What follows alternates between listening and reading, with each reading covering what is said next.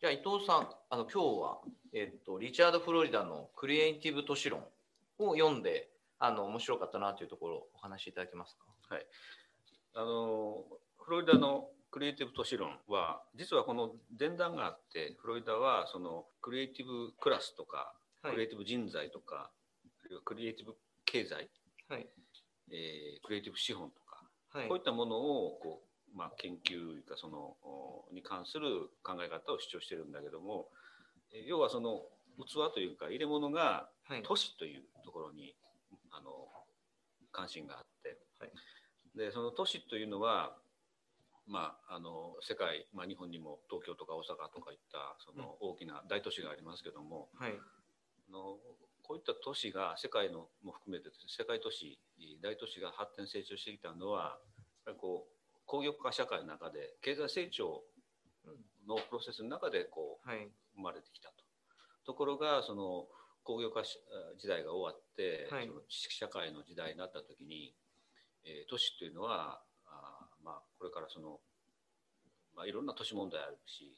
えー、環境にしても経済にしても、えー、そういった都市がこれから持続可能性を考えた上でその成長していくためにはどういったそのパラダイムの転換が必要かといった時に、文化、えー、面にその、まあ、着目して、はい、いわゆるそのクリエイティブ人材とクリエイティブクラスとかですね、はい、クリエイティブ産業とか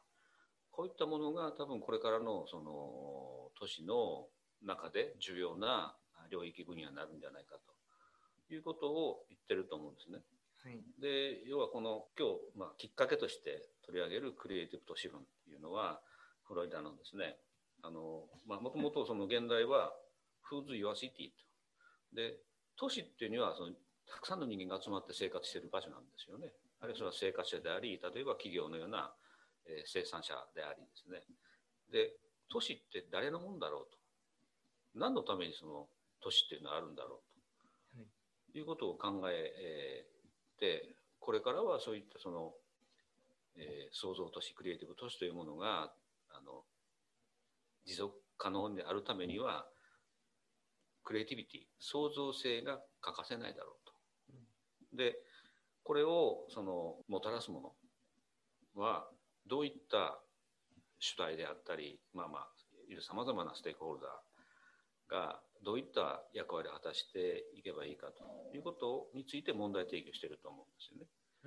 でえー、一方ではその創造都市を作るために、えー、作る上でというかないろんな問題があったと。で先ほどそのクリエイティブ経済とかクリエイティブ産業っていうのは、まあ、文化とか芸術が、まあ、メインになるんだけども、どうも創造都市を作ることが目的というかその手段というかね、はい、文化とか芸術をむしろ経済的に利用してしまって、えー、本来のその創造性を生み出すような文化とか芸術というものが損なわれてるんじゃないかという批判もあるんですよね。はい、つまりそのえー、都市の再生というか都市政策で考えるのか産業政策で考えるのか、はい、あるいは文化政策で考えるのかこの辺りのこう問題がどうもその産業政策とか、うん、あがどうもこうそっちの方に変調してしまったんではないかという、はい、まあ、課題があるんですよね。その辺が多分このクリエイティブ都市論とフロリダの考え方から今現在問われている問題が出てくるんじゃないかと思ってこの本をこう興味深く読んでたんですね。そしたらあの今のであのだいぶいろいろ出していただいてるんですけどあのちょっと私もあの改めてあのお聞きするとあ自分ももう少しちゃんと整理しなきゃなとお聞きして思ったのがあのまあ、工業化の時代からまあ脱工業化になりますっていう中で、まあ、工業化の時代ってちょっと私はあのまたこれも不勉強だったりするのでわからないんですけれどあの例えば日本を考えると非常にこう工業地帯みたいなものがあの全国でむしろあの誘致されるような形で、まあ、いろんな地域であの沿岸部とかですね、なんかこう発展発達してきたのかなみたいな気もしていますと。なので、まあ、国土全体で見た時にはあの非常にこう工場があの立地しやすいな集積しているような場所と何かそのもう少しこう、まあ、霞が関とか丸の内を中心とするような、もう少しこうどちらかというと本社機能がこう集積しているようなところみたいな気もしていて、で一方で例えば東京とか大阪を考えると、まあ、あの本社機能を中心とした集積ともう一つはあのそのえー、ある意味そこが発信源になるからっていうこともあると思うんですけど例えば、まあ、霞が関、えー、丸の内があって例えばメディアが集積してみたいなことがあってですね、まあ、情報があのそこから出てくるような形がありでそこにあの一材その消費地のような、あの消費者としての生活者が、まあ、なんか都市に集まってきているようなふうにも見えているんですけど、その工業化時代ないしは工業時代というかからまあ脱工業化していくよっていう時にそのベースとなってるこの経済のありようが転換していくとともにその都市のありようがこう変わっていくみたいなことがあるんです。うん。あのまあ、工業化時代、まあ、言い換えると、まあ、経済成長を目指す、はい、まあ、世界の中で、はい。えーまあ、そういう、まあ、国々が、まあ、どんどんできてきて新興国もそうなんだけども、はい、まずその経済成長するためには生産を拡大していかなあかん、はい、そうするとお大量生産大量消費。その大量消費をするためには消費都市としての大都市っていうのがある、はい、でそういうとこには人が企業が集まっていく集積ができるわけですよね、はい、でその大都市ってまあ大きな都市にはその企業人口が集中するし一方でその政治経済金融情報、うん、そういった機能がまあこう、集中していくわけですよね。はい、でその中でこう本当にこのなんていうかなその人間にとってその住む、生活するのに快適な都市になるかどうかですよね。うんこれは都市問題としてその環境問題とかその交通問題とか住宅問題とかいろんな都市問題が起こってきてる。で、えー、そういったまあ言ったらその成長の限界みたいなものがあって、でまあ経済成長がもうその高度経済成長が望めなくなった時に何を目指せばいいかと、うんうんうん、そのそこでその、まあ、それの代わりとしてと言ったらいいのかなその、はい、クリエイティブシティ創造都市という概念が生まれてきたわけですよね。うんうんうんうん、でその創造都市ってどんな都市っていうまずその問題があるんだけども例えば、まあ、ここの本これはフロリダがている、うん、あのジェイコブジェン・ジェイコブスという社会学者がいるんだけど、うんうんはい、まあ、女性なんだけど彼,、はい、彼女はですねあの都市の成長と衰退という本を書いてるんだけども、はい、人間的都市、はい、人間的規模の都市っていう言葉を使ってるんですよね。うんうんうん、この人間的規模って何だろうか、はい、つまり都市の規模ですよね。はい、メガがあったりその、ね、人口1000万、はい。はい。えー、超えるようなもうそれこそメガシティがあったり、まあえー、人口30万とか50万とかいう、その地方都市があったりで多分人間的規模の都市っていうイメージはあの地方都市で人口、はいはい、まあ、30万とか50万とかそれぐらいの規模のものだと思うんですよね。でこういう都市がその、えー、フロリダの言ってるようなクリエイティブシティになるのかと。でおそらくフロリダのまあ、対象としている都市っていうのはいわゆるメガ都市メガ都市には大都市にはいろんなものが集積があって集積のメリットがあるからこそそのクリエイティビティが生まれるんだというようなことも言ってるわけですよね。うんうん、でもこう私が考えるその創造都市っていうのは決してそうそういうものではなくて例えば日本で考えてみると、うん、日本の地方都市、えー、例えばこう日本でも、えー、創造都市を目指そうという都市がいくつか出てるんです。例えば代表的なのは金沢はい、横浜とか、まあ、横浜かなりでかいんですけど、はい、金沢はそんなに大きくなって大きな都市ではない。でまあ、どっちかというと文化と芸術豊かなところですよね。はい、でただ先ほども言ったんだけどもどうも文化とか芸術を産業として見てその産業政策面、うんうん、地域の都市の再生の手段として、はい、創造都市を作ろうとしている嫌いがあると、はい、そこはちょっと問題かなと思ってるんですけど。ありがとうございます。そうするとあのあ今のあたりで少しずつあの私も伊藤さんに追いついていきたいなと思うんですけど、えっと、ちょっとフロリダの議論を私もまあ少し少しだけまあ拝読というか読んだ、うん、限りですけれどあのえっと、さおそらくですけども脱工業化の時代にあって都市のありようも変わっていってる中であのおそらくですけどフロリダが議論しようとしてるフロリダの側がですね今伊藤さん別の基軸を出そうとしてくださってるんですけどフロリダの側がこう出そうとしてる基軸はそれでもなお成長していくにはどうすればよいかみたいな話がなんかあるのかなという気もしていてつまりあの、まあ、大規模化していった都市があの、まあ、つまりあの産業構造が転換するにあたってあの、まあ、その都市があの魅力を維持するということがあの今までと全く同じでは、まあ、前提が違ってきたのでないのではないか。でその時に彼あの、えっと、フロリダはそのクリエイティブクラスの話をしたりしていてでクリエイティブクラスがどうやったら集まってくるのかなみたいなことをフロリダは考えた時にあの、まあ、彼のあの、まあ、ちょっと私が読んだところだとこのクリエイティブ投資論じゃないのかもしれないですがあのえーと、ゲインの人たちがどれぐらい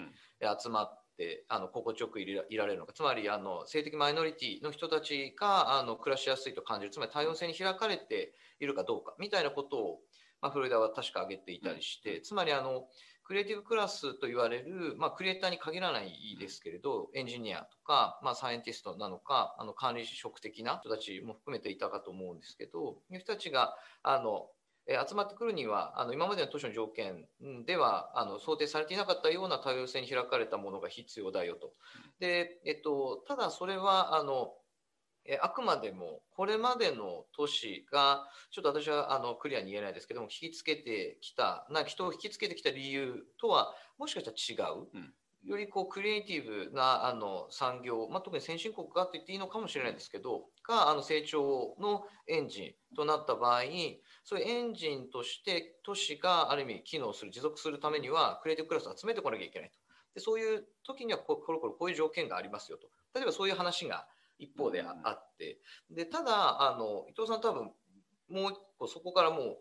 転じてくださってるのはでも待ってよと。都市ってそんなに大規模都市だけじゃないんじゃないのと。でむしろ先ほどおっしゃったようにその都市問題みたいなことを考えると大規模都市ほどあの都市問題が集積していてあの人とのつながりは非常にこう希薄化してであの暮らしの基盤はまあ脆弱化してで公害のような近い環境問題も、まあ、あらゆる場所で、まあ、起きている。でそこであのジェイコブスの話で、まあ、人間的な規模の都市って考えるとむしろあの地方都市がある意味都市ではありますけれどそのサイズはもう少し小さく人間的規模におそらく近い形のところで改めてあの創造都市クリエイティブシティを考えた時に、まあ、どうするのかみたいな形の問題のまあこう、まあ、ごめんなさい今は、えーと、フロリダの側を少しこうさらいましたけども、フロリダ側からこう考えてた時に、まあ、フロリダが言ってる大都市をどうしてこうひよりこうクリエ、まあ、成長させていくかみたいな話だけじゃなくて、量産としては地方都市にとってもこう示唆的な考え方だというふうに言ってくれる。ただそれが場合によって手段になってしまうと何かまたあのそのクリエイティビティが持つ、まあ、人を魅了する魅力はおそらく手段化されないがゆえにあるものもあるだろうと。そんな問題意識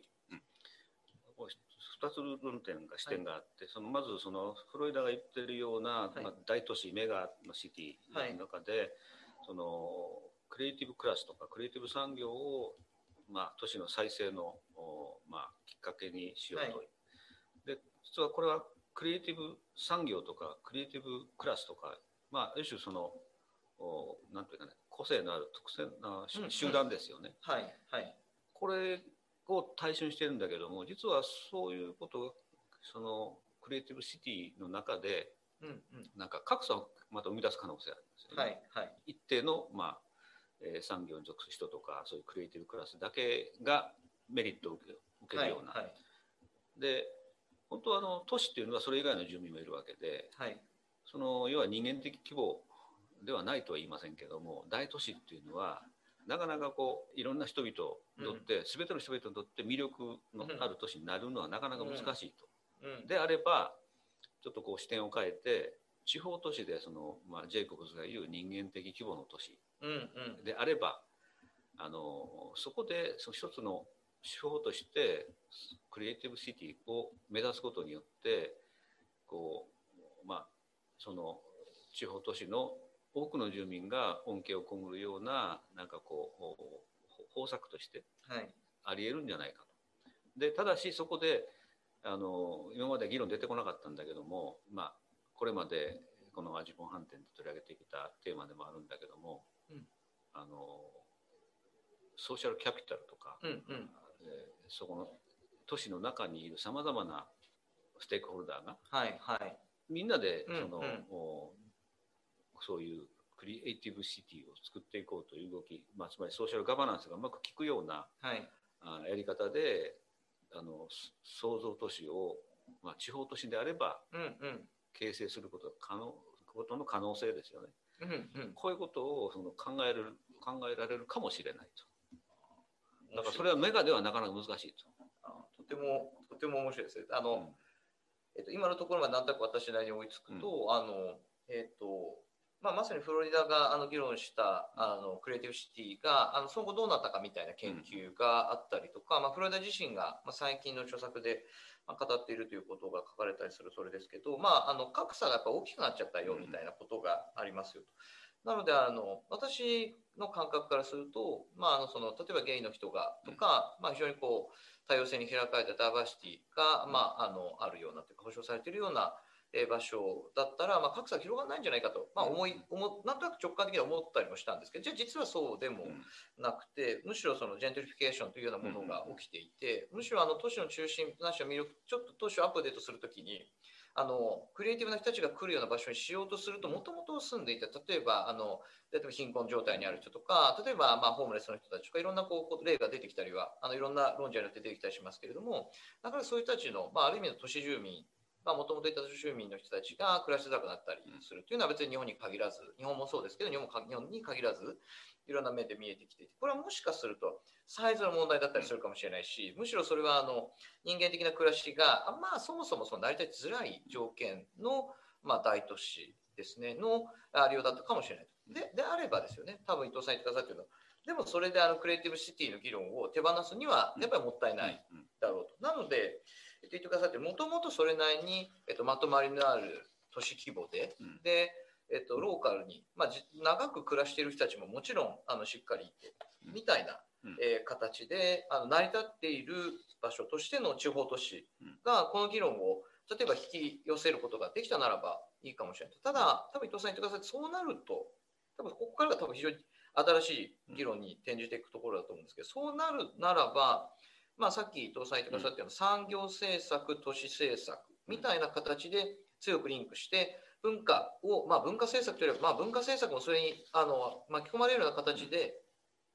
あの進んでいくようなあり方だけではなく、えっと、その土台となるような、えっと、一部の人たちだけに限られた形のソーシャルキャピタルの議論ではなく、うん、もう少しこう、それこそ伊藤さんいつも言ってください、サイドプレイスみたいなものも含めた形で土台となるソーシャルキャピタルがあのしっかりやってつまりそれはあの、えーと、近所付き合いもそうだし見知らぬ人に出会う機会もそうだしみたいなところとあとはああえて私は一つだけ付け加えさせていただくとおそらく都市政策には、えーと、ある側にじゃあ、えーと、左側に産業政策があったら右側には私は社会政策がやっぱりあると思うのでやっぱり産業政策だけではなくて社会政策のある意味現場としての都市というか都市政策があると、まあ、そこら辺もある意味全体をもちろん文化政策は、うん、まあ、あのもちろん全てのある意味で、まあ、母体みたいなものでソーシャルキャピタルのある意味重なったちょっと上にあるようなその文化政策母体みたいなものだとかそこからこうそれぞれが立ち上がってその全体をある意味そのクリエイティブクラスに限定するような形ではもちろんなく地域マネジメントとか地域のガバナンス、つまり伊藤さんの言葉でもソーシャルガバナンスのような形で、えー、と相対的にこうどんなふうにある意味良い方向にしていくのか。みたいな形に転じると,、えーと、多分フロリダが言っていた議論を、まあ、再解釈して、地方都市が、えー、自らのもとして生かすことができる。んじゃないか、うん、はい、そうですね。あのともすると今までのその、まあ、都市政策というか産業、まあ、都市におけるね、はい、あの都市政策あの産業政策、はい、文化政策、まあ、含めてですね。あのでも行政がリーダーシップとって、行政中心のなんかこう、はい、ヒエラルキーの強いなんていうかなこの構造になってるところに問題があって、はい、でそうじゃなくてその都市に存在するさまざまなそのステークホルダーの間でまあ、ある意味ネットワークがっていうかその、うん。えー意味のあるねネットワークができて、えー行政も含めて都市全体で創造性を生み出すようなあるいは育むようなシステムはい。でこれが先ほど書いたそのソーシャルガバナンスはい。がその成立するかどうか。そこがそのおまあかねこの垂直的というか水平的なこううんうん。個々のステークホルダー間のまあ結びつきはい。がこううまく形成されるようなもの、まあ、そもちろんその中でそのクリエイティブクラスみたいなその人的資本とかね、はい。この重要な役割を果たすしそのそのも含めたいろんなそのおステークホルダーの間でのその社会関係資本、まあ、ソーシャルキャピタルがこうあると。でえもちろんその中で例えば文化芸術なんかもこうある意味こう刺激を与えてくれるわけですよね。非常にクリエイティブなあの活動ですから。はい。でえーそういったその、えーまあ、しいろんな資本ですね。それからその、まあ、そういう資本間、まあ、ステークホルダー間の関係。はい。こういったものがそのうまくこうなんていうかねこう、えーうん。成長というかその変化、うん。まあ、イノベーションをもたらしてくれるかどうかですよね。うん。でそういうことが多分その持続まあその創造都市と言われるものあるいは都市をそのこう持続可能なものにしてくれるんじゃないかなと思うんですけども。うん。うん。うん、それちなみにあの今のところまでもまたあの新しいポイントいただいてるんですけど、えっとまあ、確認すると、そのまあ、都市の在り方とか町の在り方みたいな、まあ、地地域の在り方みたいなことを動かしていくリーダーシップを発揮するのが、まあ、大体まあ行政だったりしていたよと。で、まあ、行政がまあそういうリードしようとするとどちらかというとやっぱりその計画的になってですね、であの、まあ、国の政策にある程度こう引っ張れるような形であの町の在り方が逆に規定されていくみたいな形ことに、まあ、なりがちだったりします。あとはどうしてもその参加が促されるという形で市民であるとか、まあ、地域の、まあえっと事業者ないしは市民団体があの参加のが参加を促されて一緒にするということも、まあ、だんだんだんだん増えてきてますけど、まあ、それでもなおまだ行政に対して意見を言うみたいな、いう形の、まあ、まだ参加の形態が、まあ、多いでしょうと。うんただまあそれではおそらく伊藤さん今おっしゃってられるところではまあ不十分であると。なぜなら、えっとまあ、クリエイティブな街を地方で目指す時には、えっと、その中で新しいことが新しいことが起きなきゃいけないと。そうなると、えっと、一つ行政が絵を描いてみんなで行きますよっていうことじゃないならば、もちろんソーシャルキャピタルが充実してこなきゃいけない。それはあのより広いえっとボンディングではなくブリッジングだし、前にあの別のところでお話ししたところの支援型っていうんですよね。うんみたいな形の、えーソーシャルキャピタルが豊かになっていかないといけない。で、それに、おそらくまたこれも以前に伊藤さんが言ってくださったやつを足していくと、おそらくそのソーシャル、えーアントレプレーナーとか、うん社会起業家みたいな人たちが、以前あの別の本でお話ししたところだと、うんまあ、むしろソーシャルキャピタルを生み出すんだみたいなことを伊藤さん、あのお話ししてくださってたと思うんですね。だから、えっと、今まであるつながりを乗り越えていこう、ないしは増やしていこうとしたときに、えっと、何かやり始めようとして、しかもそれが、あの先ほどの、まあ、ある意味あえて言ってしまう大都市的な意味での何か成長につながるように何か、例えば上場しようみたいな、えっと起業家ではなく、おそらく社会になんか地域にある何かを生かして、とかまあ文化的なそれもいいかもしれないし社会的な何かを生かして、それを何か新しい仕組みを仕掛けを作って、まあ、多少は解決したりより魅力的にしていこうみたいなソーシャルアントレプレーナーのような人たちが、えー例えば活発になってくると、うん。多分伊藤さんが言うところの、えっとまあ、ソーシャルキャピタルが新しく生み直されて、うん。イノベーションが起きていてでしかもその人たちを巻き込んだ形で、え新しいガバナンスが、あ水平的にえ行われていくことが必要だろうと。それ今言ってもらまあ、前にも話したんだけど、はい。そのここで私が考えてるその創造都市っていうのは、そのその中でそのはい。地域の中ではい。なんかこう社会的企業うんうん。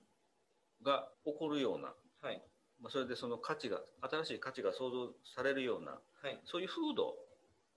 はい。持った都市が創造都市だろう、はい。これは必ずしもメガに限らないと。はいもちろんそのある程度の集積が必要なんだけども人間生活考えた時にそのなんていうかねその快適性というかその、はい。居心地のいい、うんうん。えー都市であるためにはこう何か新しいものがこう生み出されていく。はい。そういったあの、まあ、環境というか、はい。風風土というかね、うんそういったものを目指す。でそれはそのささっきからその話しているようにそこに都市に住んでいろんなタイプのはい。人たち、まあ、ステークホルダーと言い換えてもいいんだけど、まあ、これは個人に限らず企業も含めてねあるいはその NPO のようなこうそういう組織ですよね。はい。これそれぞれがこうなんかこうそれぞれがなんかこうお互いの存在感があ発揮できるような、そのこのあありようというかそのはいはい。状況があるかどうかですね。あるいはそれをどうやってこう作っていくかどうか。でそれがそのまああのあの都市づくりというか街づくりというかはい。の、そのあるべきまあありべきってあってほしい姿ですよね。最終的に要はそこの都市住民うんうん。が何を求めてるかということですよね、でもそういうことを考えてこれは必ずしも経済的な利益だけではない、つまり効率性だけ求めるんじゃないあおっしゃるんですよ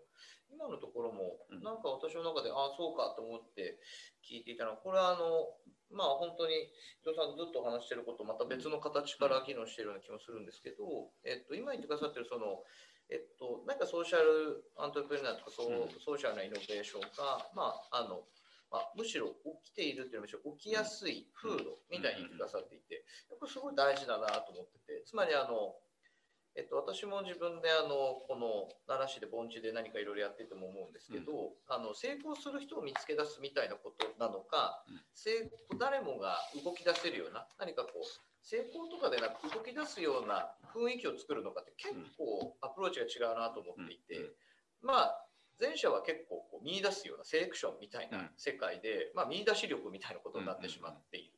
でもそれは10あったら10見出したら、まあ、10見出せないと5見出したらまあ終わりみたいなうん。話ですけど、まあ、今2でも、うん。まあ、1年後に10になって20になって30になってその可能性がある人たちが増えていくみたいな形の方が、まあ、結局は持続的だよなみたいなこともまあうん。思ってますと。だから風土の重要性ってすごく感じるんですけど、伊藤さんが言ってくださってるのは大都市の成長の手段にみんながなっているような場所だと、うん。むしろその都市住民が何を望んでるかってちょっと主題化しづらいことがあるかもしれないと。ただ、おそらく人間的規模の都市であると、やっぱりその住民が何を考えて感じているかみたいなことが主題化、おそらくしやすいだろうと。でその時に、伊藤さんは2つ大きなことを言ってくれているような自分では思ったんですけど、1つはまあ居心地の良さみたいなものが、さっきの多様性に重なるところで、うんサードプレイスに重なるところが1個と、もう1つはおそらく存在意義みたいな、うん自分のまあ高揚感というか、自分が何かできるぞみたいな、うん自分でここに関われるぞみたいなことが、あの感じられる。つまり、ちょっとしたことだけども何か地域でこういうことあったりいないことあったりねみたいな時に、うん。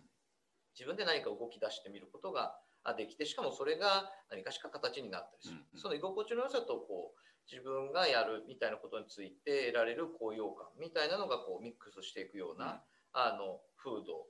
ないしはこう環境うん。づくりみたいなことがあの、まあ、い一つのクリエイティブシティのこううん。ボディになるというか、うん。一つの、まあ、結構中核にあるような一つ考え方ですかね。うん。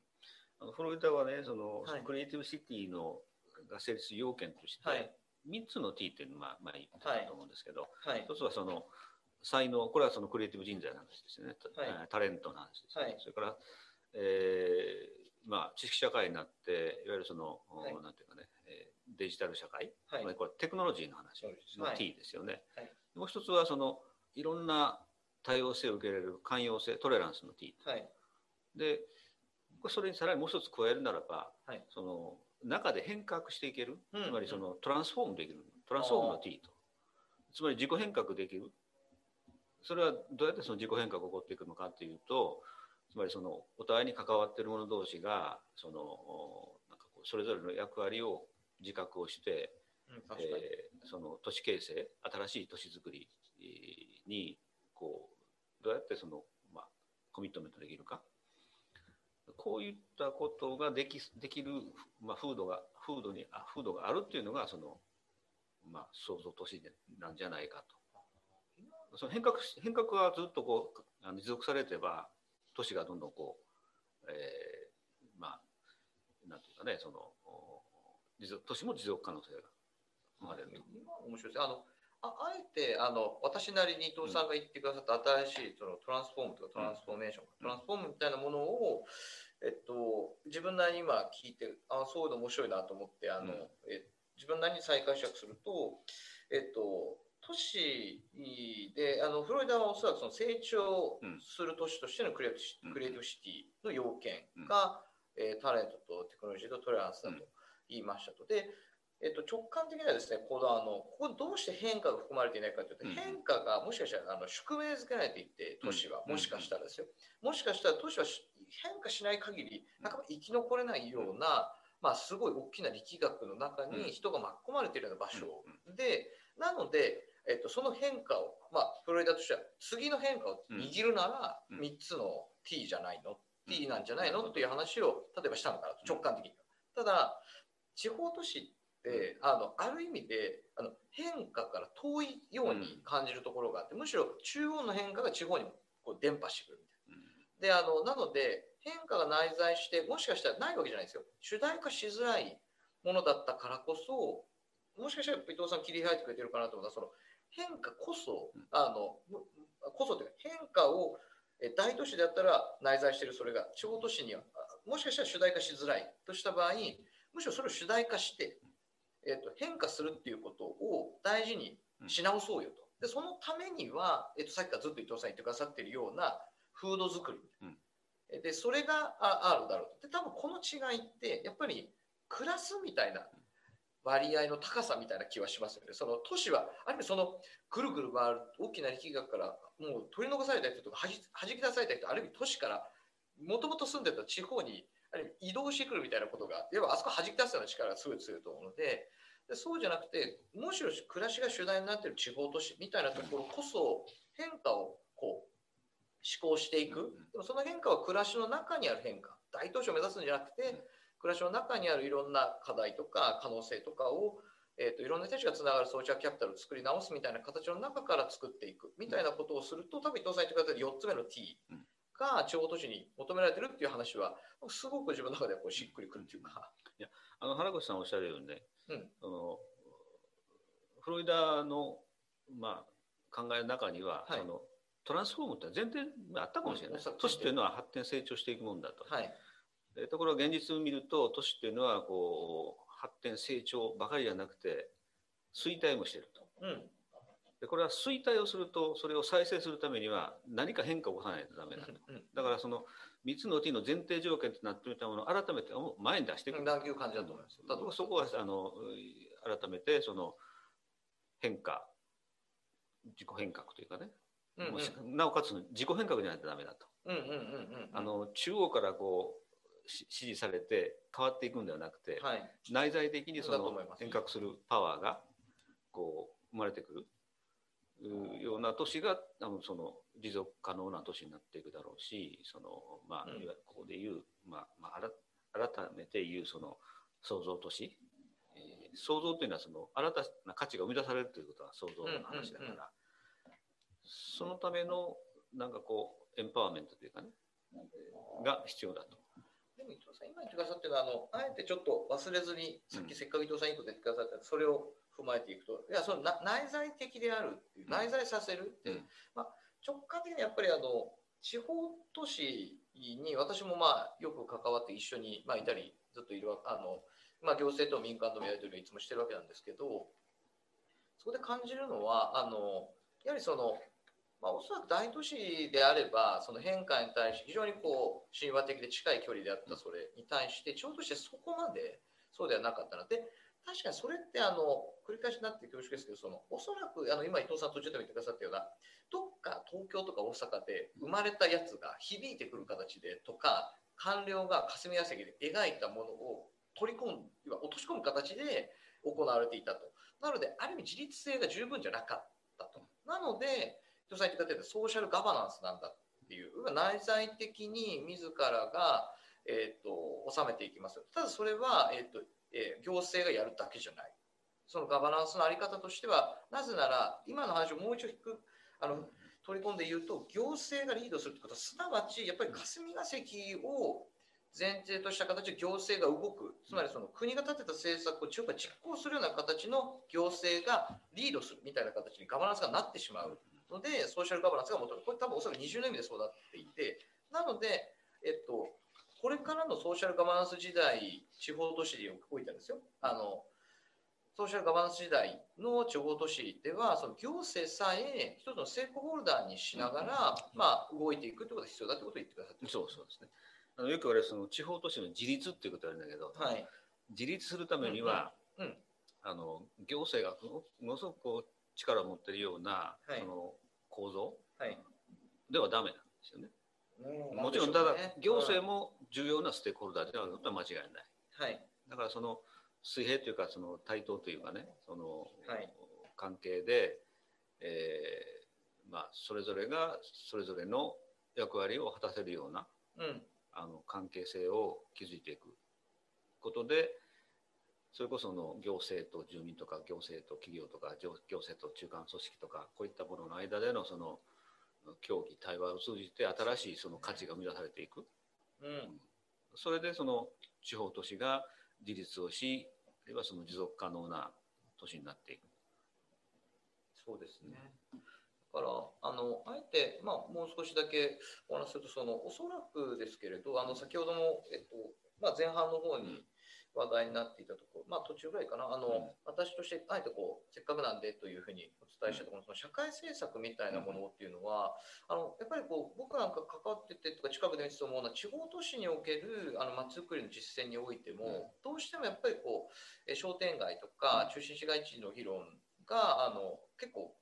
大きいなと、うん。つまり不動産ベースでやるみたいなことで、僕全然それが悪いって言ってるわけではないんですけれども、なんかその向こう側で隠れてしまっている、やっぱ社会政策側のそれ、